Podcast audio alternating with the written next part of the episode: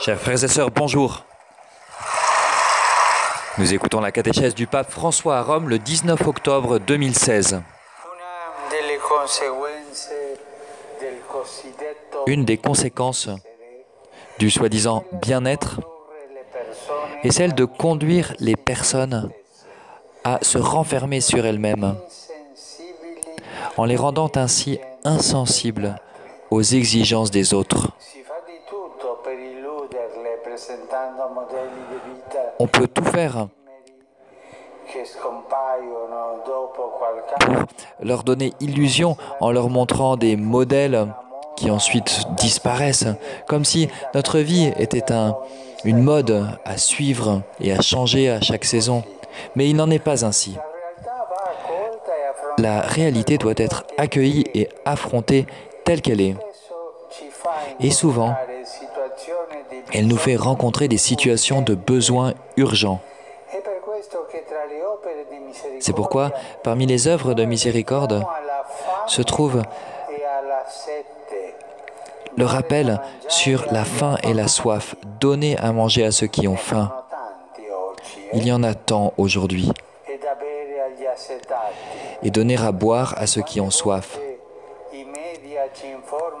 Si souvent les médias nous informent de populations qui souffrent de la manque de nourriture, du manque de nourriture pardon, et d'eau, avec de grandes conséquences particulièrement pour les enfants.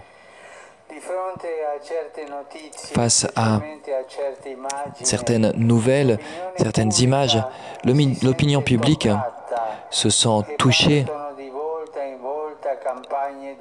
il y a parfois des campagnes d'aide pour stimuler la solidarité. Il y a des dons généreux et on peut ainsi contribuer à soulager la souffrance de beaucoup de personnes. Cette forme de charité est importante. Mais- Peut-être ne nous implique-t-elle pas directement? En revanche, quand on est dans la rue et qu'on voit une personne dans le besoin ou qu'un pauvre vient frapper à notre porte, c'est très différent. car Je ne suis plus seulement devant une image, mais je suis impliqué à la première personne, moi. Il n'y a plus de distance entre moi et lui ou elle. Et je me sens interpellé. La pauvreté, dans l'abstrait, ne nous interpelle pas, elle nous fait penser, réfléchir, parfois être triste, mais quand tu vois la pauvreté dans la chair d'un homme, d'une femme, d'un enfant, alors oui, tu es interpellé. C'est pourquoi cette habitude que nous avons de fuir, l'habitude de fuir, des nécessiteux, de ne pas nous en approcher, ou bien de, de faire comme si, de changer la réalité des nécessiteux, de faire juste ce qui est à la mode. Mais en réalité de nous éloigner de cette réalité.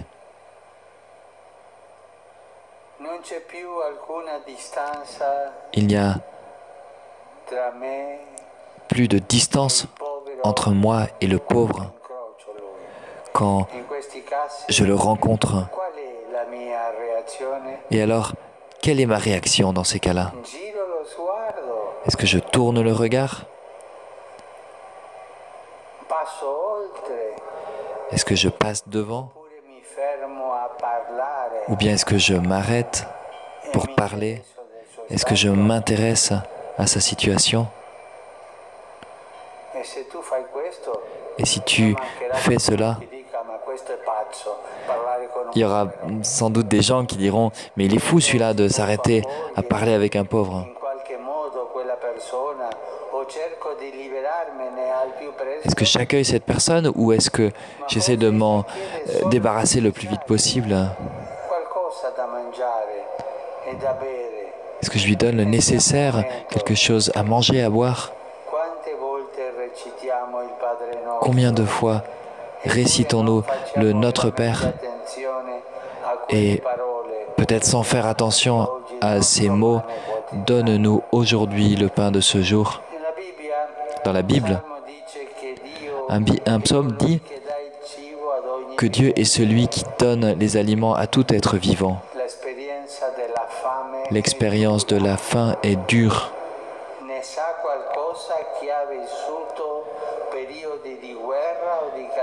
Ceux qui ont vécu des périodes de guerre ou de famine le savent bien, mais cette expérience se répète chaque jour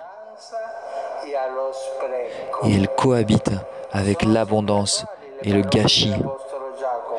Les paroles de l'apôtre Saint Jacques sont toujours actuelles. Mes frères, si quelqu'un prétend avoir la foi sans la mettre en œuvre, à quoi cela sert-il? Sa foi peut-elle le sauver? Supposons qu'un frère ou une sœur n'ait pas de quoi s'habiller ni de quoi manger tous les jours. Si l'un de vous leur dit, allez en paix, mettez-vous au chaud et mangez à votre faim, sans leur donner le nécessaire pour vivre, à quoi cela sert-il? C'est le deuxième chapitre de la lettre de Saint Jacques, verset 14. Ainsi donc, il continue, la foi, si elle n'est pas mise en œuvre, est bel et bien morte.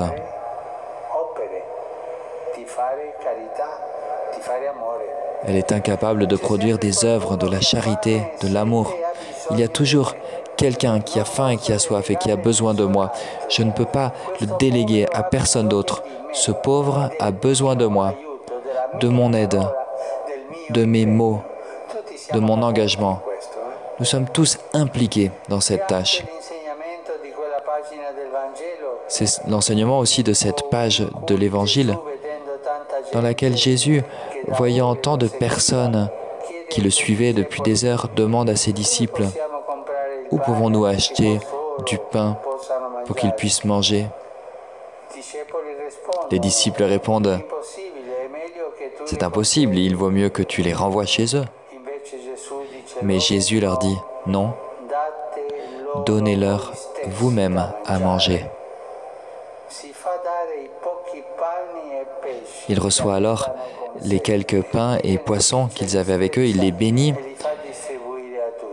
et il les partage, il les fait distribuer à tous. C'est une leçon très importante pour nous qui nous dit que euh, le peu que nous avons, nous devons le confier dans les mains de Jésus. Et si nous le partageons avec foi, cela devient une richesse surabondante. Le pape Benoît XVI, dans l'encyclique Caritas in Veritate, affirmait Donner à manger à ceux qui ont faim est un impératif éthique pour l'Église universelle. Le droit à l'alimentation, ainsi que celui à l'eau, revêtent un rôle important pour euh, la poursuite des autres droits. Il nous faut mûrir dans une conscience de solidarité euh, pour permettre l'accès au pain et à l'eau comme des droits universels de tous les êtres humains, sans distinction ni discrimination. N'oublions pas les paroles de Jésus. Je suis le pain de vie. Celui qui a soif, qu'il vienne à moi et qu'il boive. Ces paroles sont pour nous une sorte de provocation, une provocation pour reconnaître qu'à travers euh, se donner à manger aux affamés, donner à boire à ceux qui ont soif, passe aussi notre rapport avec Dieu. Un Dieu qui a révélé en Jésus son visage de miséricorde.